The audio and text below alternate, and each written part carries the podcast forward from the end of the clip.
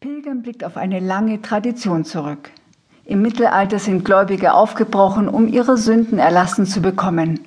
Heute machen sich die Menschen auf für eine aktive Reise ins Innere zu sich selbst.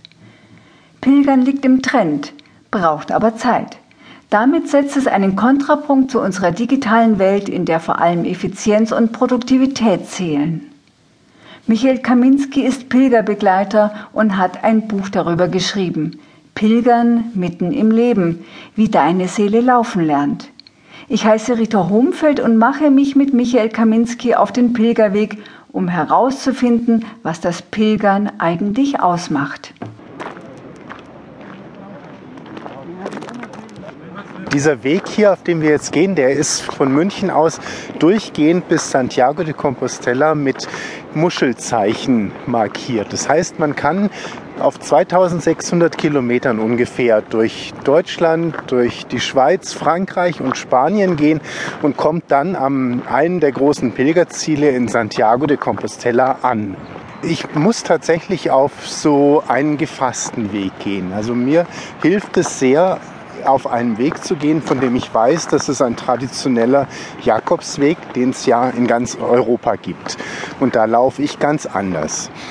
Ich persönlich überlege mir dann, wo möchte ich starten und wie komme ich dahin. Und dann überlege ich, ob ich dahin mit dem Auto fahren muss oder ob ich vielleicht dahin laufen kann oder ob es mit dem Fahrrad geht.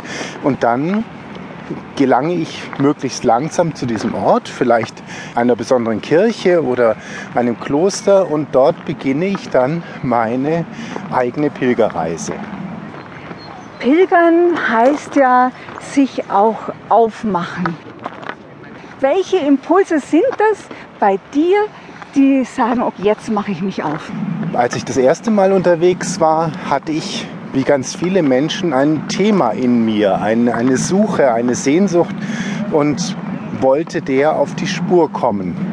Und dazu braucht es dann Zeit. Da braucht es dann das Wissen, ja, man ist in dieser Tradition geborgen. Mir hilft es dann auch, mir selber ein, ein, geistliches Wort auszusuchen, vielleicht ein altes Segenswort oder mir das von jemandem zusprechen zu lassen. Und dann gehe ich los mit meinem inneren Thema, mit meinem Bewusstsein, dass ich auf einer Suche bin oder dass ich irgendwas in meinem Leben verarbeiten will. Das passiert ja ganz vielen Menschen so, dass die irgendwie so ja, Momente zum Pilgern sich suchen, die für sie ganz besonders sind. Also entweder weil es Umbrüche sind oder Lebensübergänge.